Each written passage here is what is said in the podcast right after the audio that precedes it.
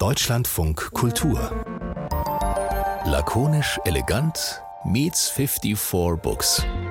Schönen guten Tag. Heute ist lakonisch elegant hier euer Kulturpodcast mit 54 Books, dem Internet-Feuilleton, mit dem wir uns einmal im Monat treffen, um irgendwas mit oder rund um Bücher zu besprechen. Guten Tag nach Reykjavik, Berit Glanz. Hallo. Hallo.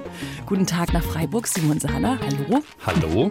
Ich bin Christine Watti und wir haben noch einen Gast für diese Ausgabe dazugetan und das ist Miriam C., Literaturkritikerin hier im Deutschlandfunk Kultur. Hallo Miriam. Hallo.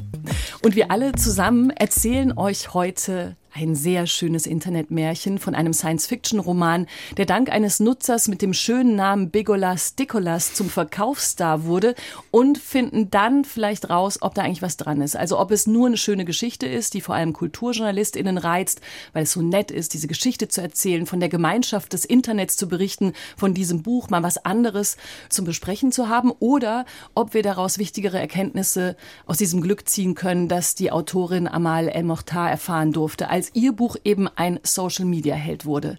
Simon, müssen wir mit Es war einmal anfangen, wenn wir diese Geschichte erzählen? Ich habe sie nur so kurz zur Zeit geraffert, aber vielleicht kannst du noch ein bisschen mehr äh, Fleisch, nee, wie heißt es, Fleisch an die Knochen? Mehr Geschichte dazu tun. Also es war einmal ein Tweet in den Weiten des Internets und aus diesem Tweet entstand eine Buchlegende. Nein, also vor ähm, etwa einer Woche oder ist schon ein bisschen länger her, glaube ich, hat eben besagter Account Nicolas Nicolas. Ähm, auch fantastisch, dass wir diesen Namen jetzt die ganze Zeit aussprechen müssen oder dürfen. ähm, hat also getweetet, man solle den Roman How You Lose the Time War, ähm, den solle man unbedingt lesen und man solle sich vorher unter keinen Umständen anschauen, worum es denn in diesem Roman gehen würde. Und ähm, das haben anscheinend sehr, sehr viele Menschen, die diesen Tweet gelesen haben, ähm, gemacht und haben sich zumindest dieses Buch ähm, gekauft und haben den Tweet auch weitergeleitet. Der ist jedenfalls komplett durch die Decke gegangen und für einige Tage sprach ganz Twitter und auch ein bisschen darüber hinaus über diesen Roman, der ähm, vorher zwar auch schon bekannt war, aber jetzt in den letzten ähm, Tagen und Wochen doch eine Bekanntheit erlebt hat, mit denen, mit der vorher wahrscheinlich niemand so gerechnet hätte. Berit, du bist ja auch öfter mal auf Twitter. Hast du dann auch sofort dir dieses Buch vorgenommen, als du den Tweet von Bigolas Dikolas gesehen hast? Ich meine, der bist wahrscheinlich auch über irgendwelche Umwege bei dir gelandet. Der ist tatsächlich sofort bei mir gelandet und ich habe mich auch äh, schön beteiligt mit irgendwelchen Aussagen zu Begolas Dikolas. Ich habe aber ähm, das Buch tatsächlich nicht gelesen, weil das ist ja jetzt auch nicht meine erste Runde auf dem Karussell und ich habe schon eine Reihe Meme-Bücher gesehen und äh, auch nicht gelesen. Aber du warst dabei. Was war, was war, ich, was ich bin auch interessiert an dem Buch. Ne? Also ich, es ist nicht, es, ist, es liegt sozusagen bereit für irgendwann.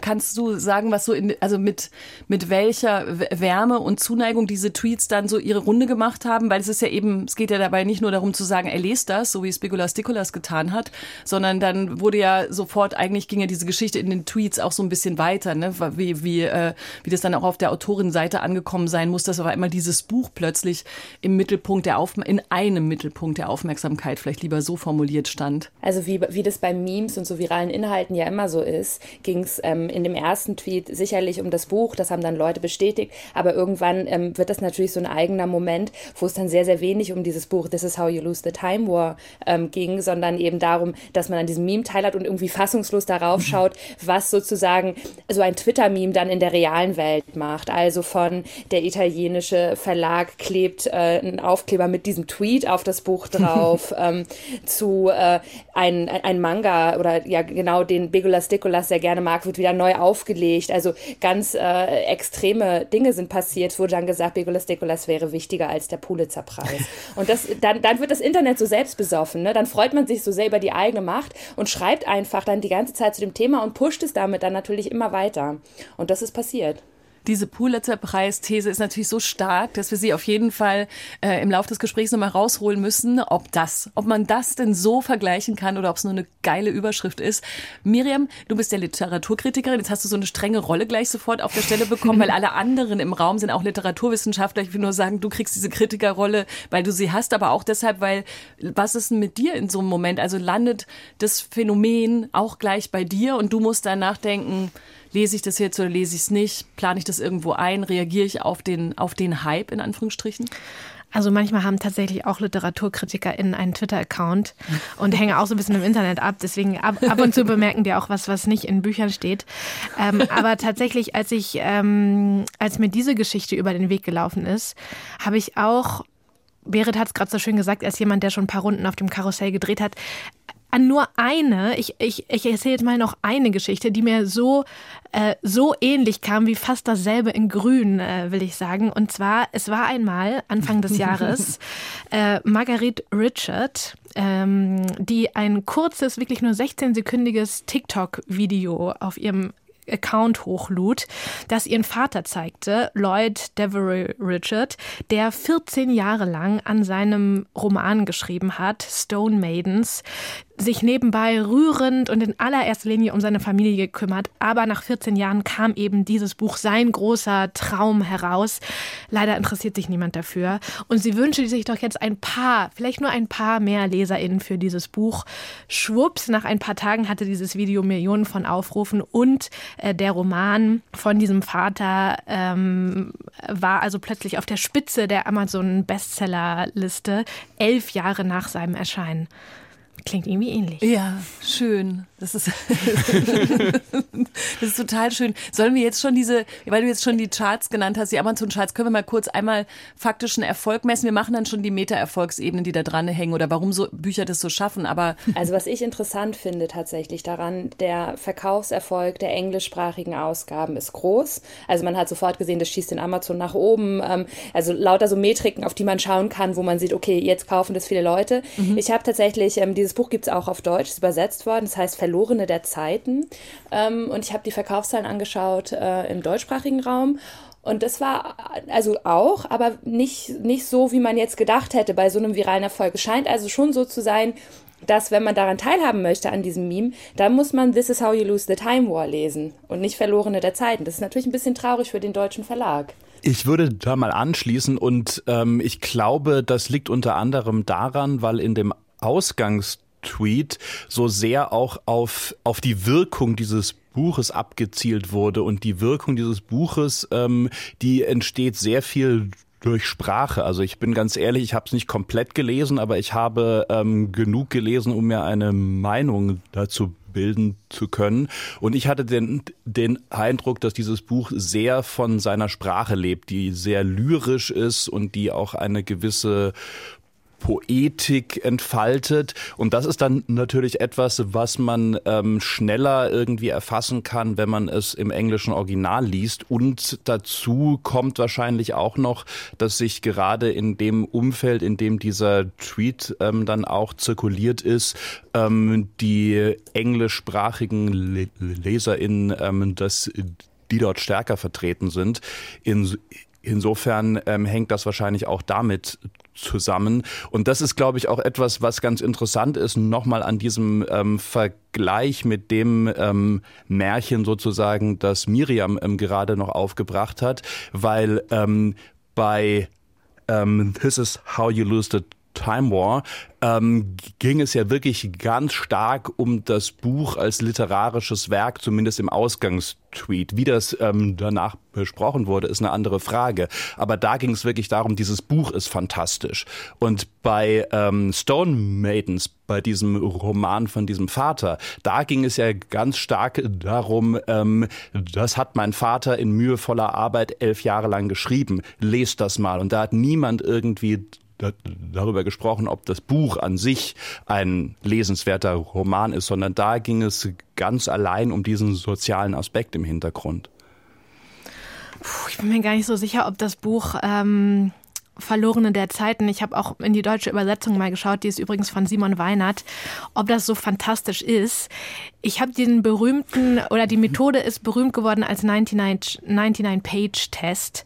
Der sagt also, ich kann ein Buch, ich schlage ein Buch auf Seite 99 auf und dann äh, lese ich da einfach mal rein und äh, sage dann, wie das ist, wie, wie, wie ist die Sprache oder sowas. Und ich gebe zu, ich habe es nicht auf Seite 99 aufgeschlagen. Ich habe auch eh die Kindle-Ausgabe gelesen, aber ich habe mal eine Stelle mitgebracht ähm, und äh, lese die einfach mal vor. Dann können wir mal vielleicht äh, schauen, Close Reading, ähm, wie, wie fantastisch das ist. Und vor allem, weil du das jetzt auch, Simon, nochmal hervorgehoben hast, äh, wie, wie poetisch oder lyrisch die Sprache ist. Ähm, in der deutschen Übersetzung geht es so. Äh, ach so, das muss man vielleicht noch vorweg sagen. Es geht dem, in dem Buch um zwei Kämpferinnen, die eigentlich in verfeindeten Lagern kämpfen. Das sind Rot und Blau. Ähm, die sind im Krieg. Man weiß nicht genau, warum. Es ist ein großer Krieg der Welten und diese beiden, Rot und Blau, die haben die Aufgabe, immer an verschiedene, in verschiedene Zeiten zu reisen, an verschiedene Schauplätze der Welt ähm, und die Geschichte irgendwie zu verändern. Mal eine Hütte zu erbauen, mal Atlantis vor dem Untergang zu retten. Also so kriegen sie immer Aufträge, müssen irgendwie in die Zeit eingreifen. Sie schreiben sich aber irgendwann auch Briefe und verlieben sich ineinander. Und wir verfolgen eigentlich diese Liebesgeschichte zum Krieg der Welten, kriegen wir enttäuschend wenig Informationen. Und auf einer von diesen Missionen von Blau heißt es zum Beispiel, Ihr bleiben zehn Minuten, um durch das Tempellabyrinth zu finden. Sie steigt die Wartungsleiter hinab und tastet sich mit einer Hand an der trockenen, dunklen Wand entlang bis zum Zentrum des Tempels. Unter der Erde ist es kalt. Es fühlt sich auf ihrer nackten Haut sogar noch kälter an, und je tiefer sie kommt, desto kälter wird es. Sie zittert, wird aber nicht langsamer. In der Mitte befindet sich ein kastenförmiger Bildschirm. Als Blau sich nähert, leuchtet er auf. Jetzt erwartest du eine Reaktion. Bitte Reakt Reaktionen. Los. ähm, kann man natürlich jetzt mal kurz sich entlanghangeln an dem Ausschnitt, den Miriam äh, vorgelesen hat. Also was bedeutet, das ist ein, ein großartiges Buch, auf welchen Ebenen? Ich glaube, du, Miriam, findest es jetzt nicht so großartig. Naja, wenn man jetzt nur die Stelle anschaut, ich gebe zu, es ist ein bisschen fies für euch, die jetzt die Stelle einmal gehört, hab, gehört habt und ich habe hier den Text vorliegen. Ähm, aber allein diese Sprachlosigkeit in dem Satz, äh, die Erde ist kalt und auf einmal wird sie noch kälter äh, und dann, je tiefer man kommt, ist es richtig kalt. Also eine gewisse Sprachlosigkeit in dem Umgang mit der sinnlichen Erfahrung, die man eigentlich beschreiben will. Oder auch solche Formulierungen wie ein kastenförmiger Bildschirm ist so ein bisschen wie der runde Ball. Ähm, ja, das ist so eine Floskel, die würde ich tatsächlich, wenn das eine Kritik wäre, würde ich das rausredigieren. Naja, es kommt. Aber ich finde das ganz. Simon und ich gleich auf den kastenförmigen Bildschirm. Okay, Simon, willst du es sagen? ich, ich weiß nicht, ob wir das Gleiche sagen wollen, aber ähm, was ich sagen wollte, ist, ein kastenförmiger Bildschirm ist halt auch eine historische Angabe, insofern, dass Bildschirme heutzutage nicht mehr kastenförmig ah. sind. Ähm, insofern finde ich das jetzt keine so unwichtige Information. Ähm, war das das Gleiche, was du auch sagen wolltest, Berit? Ähm, das war tatsächlich genau das, was ich dachte. In einem Zeitreiseroman ist natürlich, wenn ein Bildschirm kassenförmig ist, sind es halt ja die 90er ne? oder späten 80er und äh, keine Flatscreens. Also ich vermute, das ist sozusagen, aber ähm, ja, das kannst du rausschneiden, nee, das ist doch gut.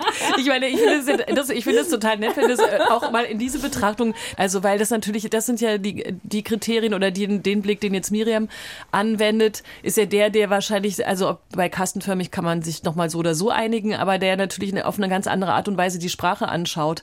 Und deswegen wollte ich, da würde mich schon interessieren, wie ihr beide das findet, so, die, sich so zu diesem Text zu nähern, weil sonst sind wir auch geübt, auch in dieser Runde natürlich vor allem erstmal zu gucken, was macht es mit der Gemeinschaft, wie funktioniert Social Media an der Stelle, aber es geht ja trotzdem in diesem Fall um Literatur. Also da ich mich ja auch gelegentlich als Literaturkritiker betätige, ähm, kann ich dazu vielleicht auch noch etwas sagen. Also anhand von dieser Stelle, die Miriam jetzt gerade vorgelesen hat, würde ich tatsächlich jetzt auch nichts allzu ähm, begeistertes über diesen Roman sagen. Also ich habe so die ersten, das erste Viertel habe ich gelesen auf Englisch und ich kann den Reiz, den dieser Roman hat, insofern verstehen, weil er eben zunächst mal in seiner Erzählhaltung sehr unklar bleibt. Das heißt, man muss überhaupt erstmal herausfinden, was machen ähm, diese beiden Figuren Rot und Blau da gerade. Und es ist ein sehr bildhafter Roman. Also es werden sehr viele Welten entworfen, was mit Sicherheit auch damit zu tun hat, dass ähm, der Roman eben in unterschiedlichen Zeiten und an unterschiedlichen Orten spielt. Und das macht es schon irgendwie reizvoll. Und hinzu eben noch diese Briefform. Das heißt, man hat immer relativ kurze Abschnitte und kann auch ähm, dementsprechend immer wieder sich an neuen Szenen orientieren und so weiter. Also vor dem Hintergrund verstehe ich, warum man sagt, man kann in diesem Roman so in eine Art Sog kommen. Und das ist ja auch das, was immer wieder ähm, in diesen, in diesen Tweets ähm, beschrieben wurde. Ich muss allerdings sagen, dass für mich ähm, diese Struktur auf die gesamte Länge des Romans insgesamt nicht trägt. Also ich habe nach etwa einem Viertel dann auch gesagt, okay, ich habe jetzt verstanden, wie das funktioniert und es ist ganz, ähm, ganz anziehend, aber ich brauche jetzt nicht noch die nächsten drei Viertel lesen. Insofern ähm, von mir jetzt auch keine begeisterte Rezension. Ähm, Berit, hat ähm, eigentlich in dieser ganzen, also weil du vor allem natürlich auch die ganzen Tweets und die, die, die, weiß ich nicht, Aufmerksamkeitskaskade ja auch mit beobachtet hast, lest das, hat Bigolas Dikolas gesagt oder geschrieben und schaut euch gar nicht an, worum es geht und lest es einfach mal. Dann hat das funktioniert. Das, was wir natürlich jetzt machen, ist ja eben genau das, was LiteraturkritikerInnen machen, sich das wirklich genau mal anzuschauen. In dieser ganzen, äh, in, dem, in der ganzen Aufregung um dieses Buch wurde tatsächlich inhaltlich auch darüber gesprochen oder ging es wirklich massiv auch in der Rezeption um dieses Dabeisein? Oder ist das sozusagen jetzt wirklich der große Gap zwischen, wir schauen mal genau auf die Formulierung, wir schauen uns genau den Text an, versus wir schauen uns den halt eben genau nicht an, aber wir sind auf einmal zu einer Gemeinschaft rund um ein Buch geworden? Also meiner Meinung nach geht es bei Meme-Büchern, egal wie sie präsentiert werden, also ob es jetzt um den äh, Vater geht oder um äh, Bigolas Dikolas, überhaupt nicht um die Bücher. Also in dem initialen Tweet Sicherlich, aber in der Rezeption und in der Schleife und in der Ausbreitung, die dann entstanden ist, geht es vor allem darum, teilzuhaben an einem viralen Moment. Und es geht darum, dass man selber beeindruckt ist, was man eigentlich mhm. schaffen kann, indem man sich daran beteiligt. Also immer wieder Tweets, in denen es darum geht, dass schaut mal, jetzt trendet schon wieder Bigolas Dikolas. Ne? Und dann natürlich auch die Autorin nimmt Stellung, zeigt, wie verblüfft sie ist. Sowas pusht es dann natürlich nochmal nach vorne. Dann dieser äh, Username, der ja irgendwie grenzgenial ist. Ja. Äh, Bigolas Dikolas, wo man ja auch drüber reden kann. Und dann natürlich, der hat sich ja, oder dieser Account hat sich auch beteiligt, eben indem er immer wieder geteilt hat, was für eine Resonanz das jetzt gezogen hat, einfach selber ja fassungslos war. Und diese Freude daran, dass man einfach was geschafft hat, wovon Menschen ja träumen. Ne? Autoren träumen davon, von Bigolas Dikolas entdeckt zu werden und dann diese Reichweite zu erzeugen. das, also ich glaube, da geht es eben wirklich sehr, sehr wenig um das Buch und sehr, sehr viel um diesen spielerischen Internetmoment. Aber ich muss nur eine schnelle, hoffentlich schnelle Zwischenfrage. Träumst du auch davon, Berit als Autorin von Bigolas Dikolas entdeckt zu werden? Weil ich meine, das ist ja dann wirklich die Frage, willst du lieber, dass dein Buch viral geht und zu einem Meme-Titel wird? Oder vielleicht doch lieber, dass jetzt in dem Fall Miriam im Deutschlandfunk Kultur eine, eine gute Rezension schreibt, also jetzt so ne, im übertragenen Sinne. Ja. Also es tut mir leid, Miriam, aber ich träume von Nikolas. Nikolas. Legit. ähm, nee, also ich meine ganz, ganz pragmatisch. Das hat natürlich also wirklich aberwitzige ökonomische Auswirkungen. Ne? Also diese, diese Autorin, ähm, die, die ist natürlich jetzt viel, viel sichtbarer. Das hat, äh, das hat Folgen für alle Folgeverträge, die gemacht werden. Das hat äh, auch ganz konkret in den Verkaufszahlen dieses Buches ökonomische Konsequenzen. Also das ist wirklich, glaube ich, für viele AutorInnen in einem umkämpften Buchmarkt ist das einfach eine Traumvorstellung, dass das eigene Buch zum Meme wird, weil es dann einfach ne, Geld gibt. Mhm. Ganz klar, knallhart. Weil du mich hier so persönlich ins Spiel gebracht hast, Christine. ähm, nein, kann ich total verstehen. Und ähm, aus, ich spreche jetzt mal wieder als äh, die Literaturkritikerin, würde natürlich sagen, ja, äh, Kritik ist natürlich auch kein ähm, Instrument, was irgendeinen Einfluss haben will auf den Buchmarkt. Also äh, in so einer Ausgangs- ähm, oder alten bürgerlichen Grundvorstellung würde ich sogar sagen, Kritik versteht sich gerade als Gegengewicht dazu und äh, will die Bücher mit äh, Preisen auszeichnen Autoren, äh, die eben nicht sich von alleine verkaufen oder von allein auf so oder durch Nicolas Bicolas auf die, äh, auf die Amazon Bestseller, Bestsellerliste kommen. Ich dachte gerade an den letzte, die letzte große Aufregung um ein Buch, das wiederum ja auch auf eine Art über Social Media beworben wurde. Das war noch wach von Benjamin von Stuckrad-Barre, der seine Promischar aufgefahren hat auf Instagram. Also würdet ihr solche Dinge miteinander vergleichen? Weil das funktioniert ja noch im An, also das klebt noch an den sogenannten traditionellen Strukturen dran. Also der Verlag natürlich, die Prominenz und dann die Literaturkritik, die ganz traditionell auf diesen Inhalt wartet. Das ist natürlich auch ein renommierter Schriftsteller versus jemand sagt im Internet, liest doch einfach mal das Buch. Aber in beiden Fällen gibt es auf jeden Fall eben eine ökonomische Auswirkung und gleichzeitig aber ist die Unterscheidung der Gemeinschaftssinn, der unter den Leserinnen und Lesern entsteht, in wenn man diese beiden ja, weiß ich nicht, Hypes kann man ja doch wirklich zu beidem sagen, wenn man die vergleicht. Also ich glaube, bei Stuckrad Barre ist es einfach wirklich ein ganz klassischer Marketing-Bestseller, wo eben äh, durch, durch das Thema, also diesen Schlüsselroman, das halt zu einem Debattenbuch wird, wo man dann sich zu äußert oder daran teilhaben möchte. Aber da geht es sozusagen tatsächlich schon um das Buch selber, das klassisch beworben worden ist und so weiter. Bei einem Meme-Buch ist ja das Interessante, dass das eben, das sind ja Wildcards, ne? Also das sind einfach Bücher, die tauchen plötzlich auf ähm, und werden dann zu Memes. Das ist also ja über viel weniger kontrollierbar. Sonst würden ja Verlage auch versuchen, Meme-Bücher zu generieren, was ja nicht klappt. Ähm, das bedeutet, ich finde, es ist schon fundamental anders strukturiert, wie die rezipiert werden und wie die auch im Internet verhandelt werden. Also ob man sich zu einer Debatte äußert oder wirklich einem Meme mitmacht. Ja, stimmt. Ich dachte nur, aber ich dachte tatsächlich bei diesem Gemeinschaftsaspekt, ne? Also man ist dabei auf eine Art. Also hat es halb gelesen oder nicht gelesen, aber man weiß. Ja, ich würde tatsächlich die, den Unterschied auch da ziehen, welche welches der Bücher Literaturkritik mit ihrem Werkzeug anpackt. Mhm. Also weil äh, über Benjamin von Stuckrad-Barre habe ähm, unter, also ich war auch dabei, äh, haben, haben Menschen ausführliche Rezensionen geschrieben, äh, seitenlang mit einzelnen Stellen analysiert und so und genau in diesen Text reingegangen. Ähm, über ähm, Amal Ermotar gibt es, äh, also habe ich keine einzige Feuilleton-Rezension gefunden. Ähm, also da würde ich eher den Unterschied machen. Also Bücher, die, die noch irgendwie so am Feuilleton dran kleben und wo dann auch äh, so Leute wie ich mit ihrem Werkzeug irgendwie drangehen. Und so Unterhaltungsliteratur nenne ich sie jetzt mal. Aber das sind halt also, also Bücher, die nur als soziologisches Phänomen betrachtet mhm. werden. Und das würde ich sagen, sind so Internetphänomene. Oder solche Bücher sind auch die riesigen Bestseller. Also wenn wir ein bisschen mehr in den, in den deutschen Raum gehen, dann ähm, gibt es den absoluten Thriller-Papst, Superstar Sebastian Fitzek, der wahrscheinlich tatsächlich erfolgreichste lebende deutsche Autor. Und über den ist zum Beispiel vor zwei Wochen ein tatsächlich wirklich interessanter, das ist, ist alles nicht respektierlich gemeint, Artikel in der Zeit erschienen. Ähm, und da heißt es eigentlich ganz äh, paradigmatisch, da schreibt der, ähm, der Autor dieses Textes eben über Sebastian Fitzek, ähm, Roland Dücker heißt der, und der schreibt über sich selber so ein bisschen in der dritten Person, deswegen ist das so ein bisschen ulkig, schreibt er, wenn er ehrlich sein soll, interessiert sich der Reporter nicht besonders für die literarische Qualität dieses Romans, die der Kritiker Dennis Scheck einmal als Dreck und Null Linie der deutschen Gegenwartsliteratur beschimpft hat.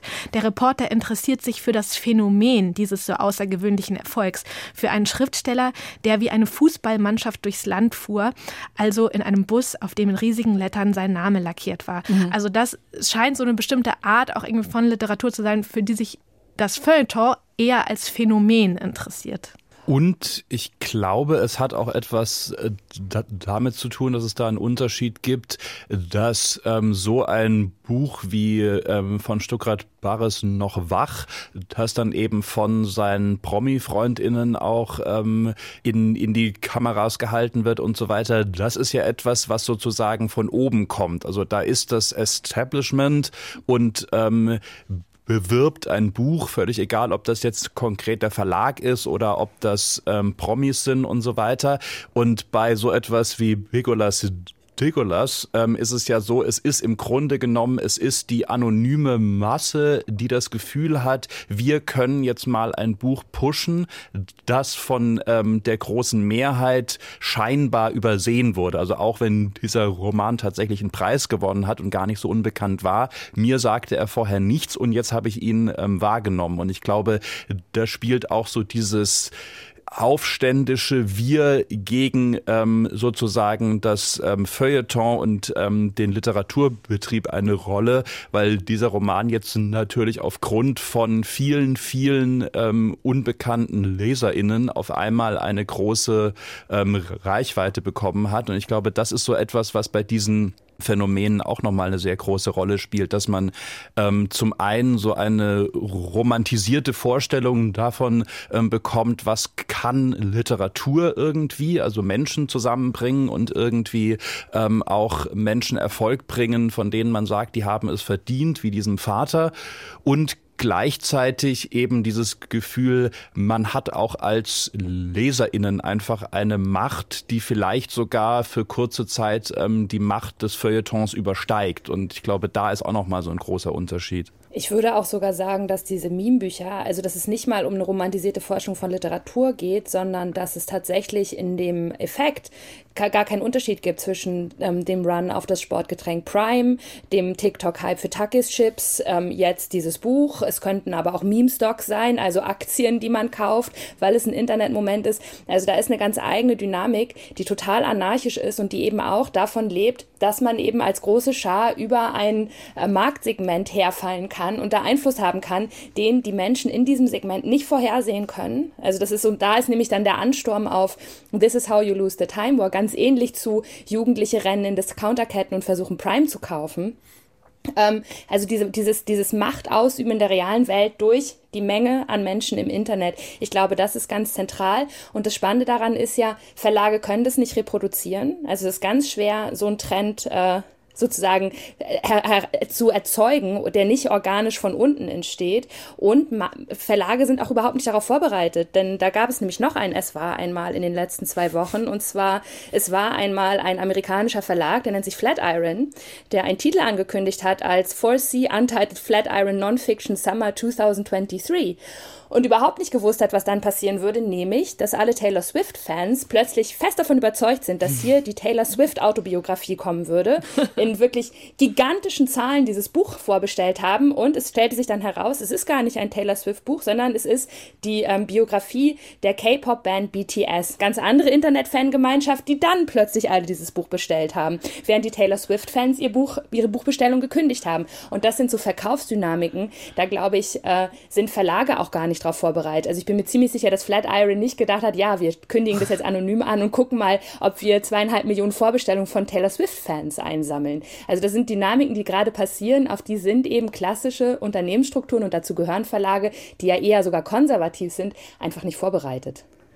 Ich hab, äh, muss gerade noch einen Schritt nochmal zurückgehen, weil, weil du, Simon, nämlich nochmal erwähnt hast, dass du glaubst, dass es sozusagen auch Absicht auch sein könnte, gegen zum Beispiel das Feuilleton sich aufzulehnen und selber zu gucken, welche Macht man hat. Und dann habe ich überlegt, äh, schreiben wir dann dem Feuilleton nicht ein bisschen zu sehr viel Macht sozusagen zu oder Präsenz überhaupt? Also dieses Gemeinschaft, der Gemeinschaftsaspekt, den kann ich total nachvollziehen, wäre, den du auch ähm, nochmal geschildert hast, der auch ganz viele andere Produ Produkte umgibt und diese Idee, man ist Teil all dessen.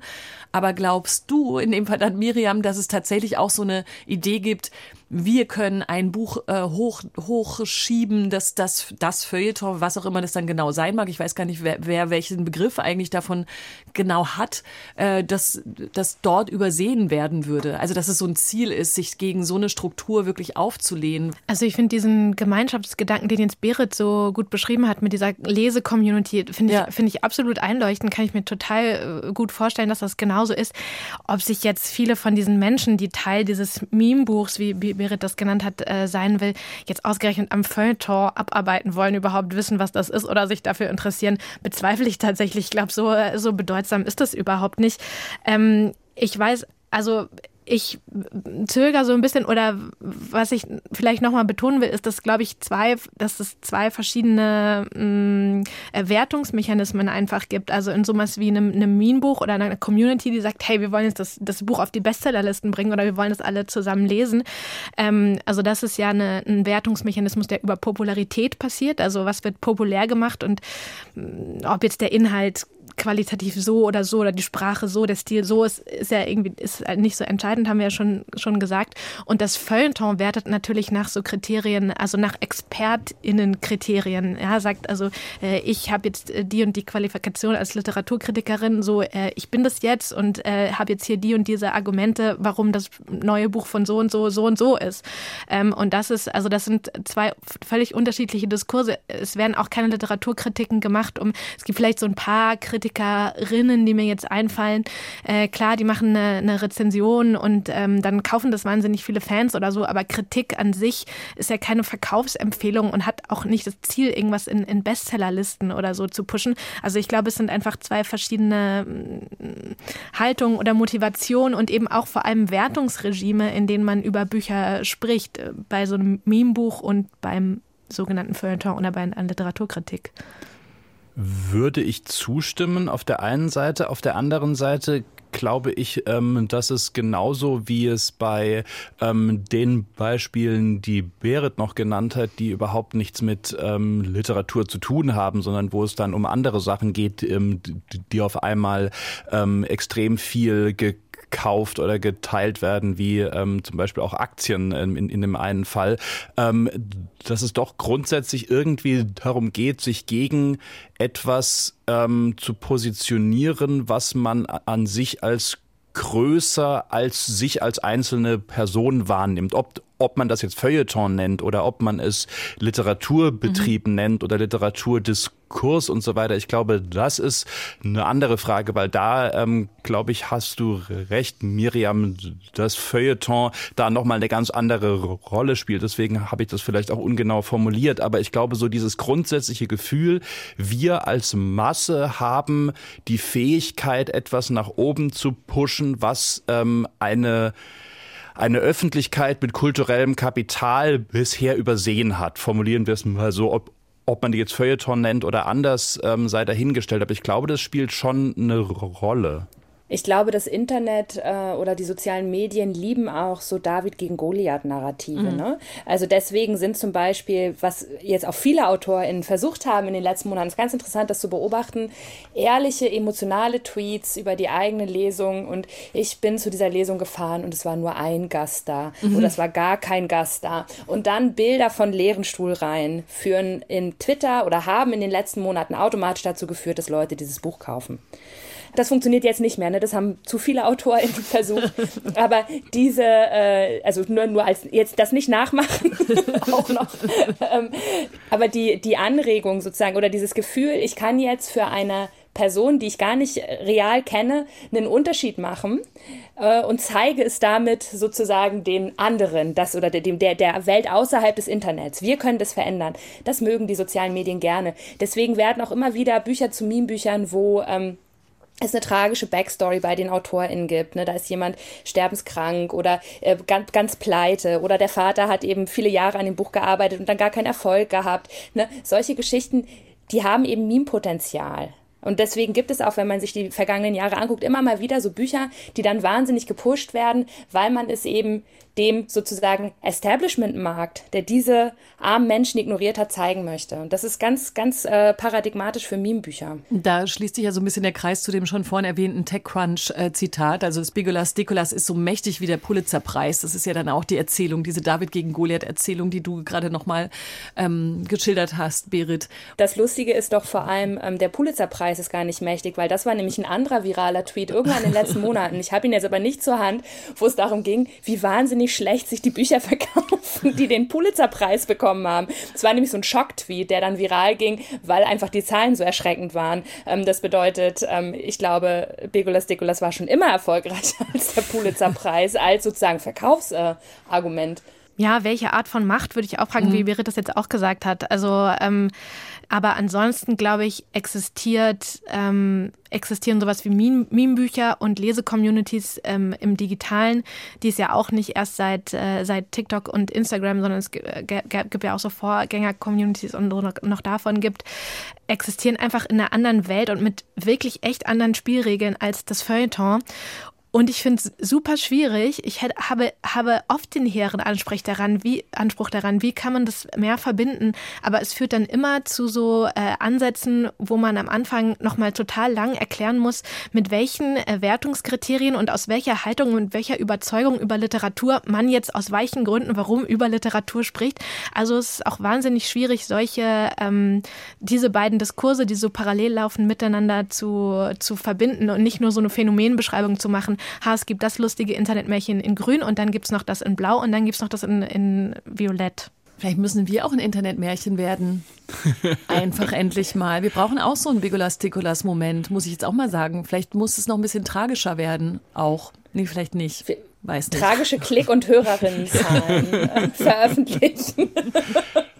Aber nochmal ganz kurz ähm, zu der Frage der Macht von Pulitzerpreis oder auch von Pegolas Tegolas ähm, und auch zu der Frage, wie kriegt man das irgendwie zusammen? Ähm, ich glaube, was daran irgendwie auch spannend ist und das geht vielleicht auch über diesen Gedanken von Meme-Büchern hinaus, ist, dass ähm, unsere und von uns meine ich jetzt LeserInnen ganz generell unsere Begeisterung für Literatur speist sich halt nicht immer nur grundsätzlich aus dem literarischen Werk, sondern aus vielem außenrum. Also LiteraturwissenschaftlerInnen sagen Paratext, also alles, was um ein Buch herum geschieht, was uns beeinflusst, wenn wir dieses Buch lesen.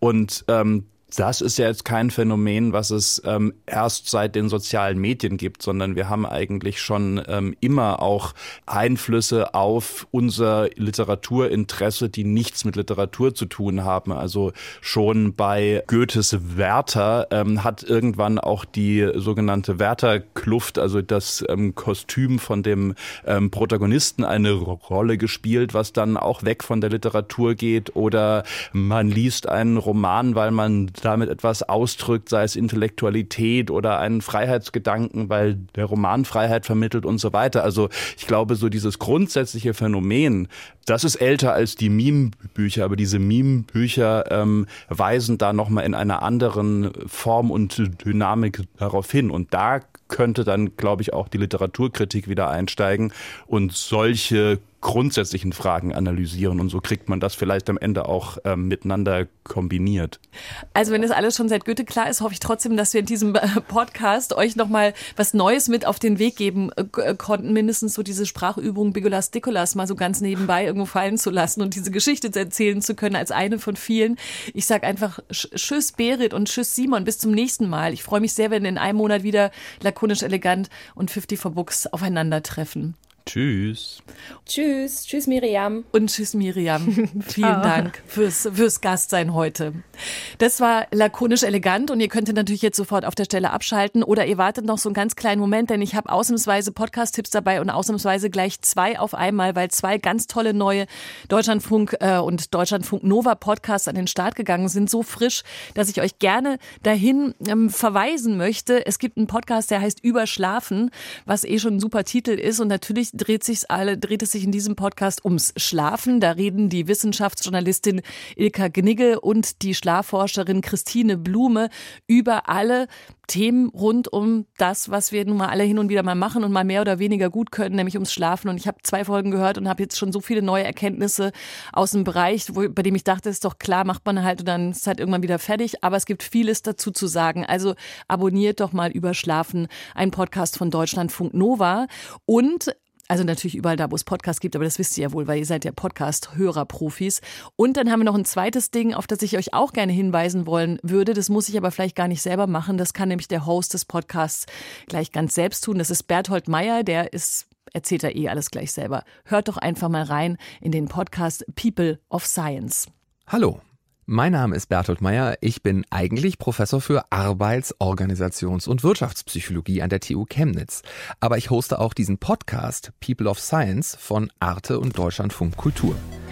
Ich habe mich gefragt, wie steigt man eigentlich in die Liga der Top-WissenschaftlerInnen auf, die in Talkshows, Interviews und Artikeln erklären, wie die Welt funktioniert. Also mich interessiert gar nicht primär, worüber die Leute forschen. Das interessiert mich auch, darüber sprechen wir auch. Aber mich interessiert vor allem auch, wie sind sie da hingekommen? Und vielleicht auch, welche Zufälle und welche Umwege haben eine Rolle in den jeweiligen Karrieren gespielt? Diese Gespräche sind vor allem deshalb wichtig, weil es mir ein persönliches Anliegen ist, Wissenschaft auch ein wenig im besten Sinne zu entzaubern, um klarzumachen, das ist auch keine Ersatzreligion, das ist nicht eine ganz besondere Berufung, sondern es ist auch ein Job, den Menschen machen. Mit dabei sind zum Beispiel Eckhard von Hirschhausen. Das ist rückblickend wahrscheinlich das größte Versagen von Wissenschaft. Dass wir unseren eigenen Untergang nicht gescheit kommuniziert kriegen. Oder Alena Büchs, die Vorsitzende des Deutschen Ethikrats. Wissenschaft ist der beste Job der Welt. Die Palynologin Martina Weber erklärt mir, was sie macht und wie es ist, Professorin in einer Orchideenwissenschaft zu sein.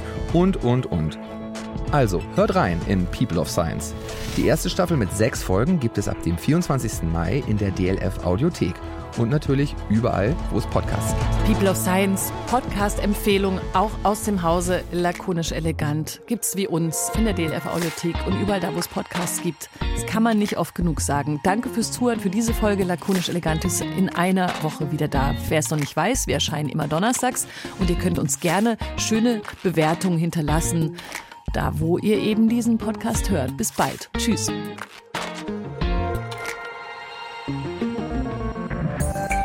Mehr von Deutschlandfunk Kultur hören Sie auch in unserer App. Der DLF Audiothek. Jetzt kostenfrei herunterladen für Android und iOS.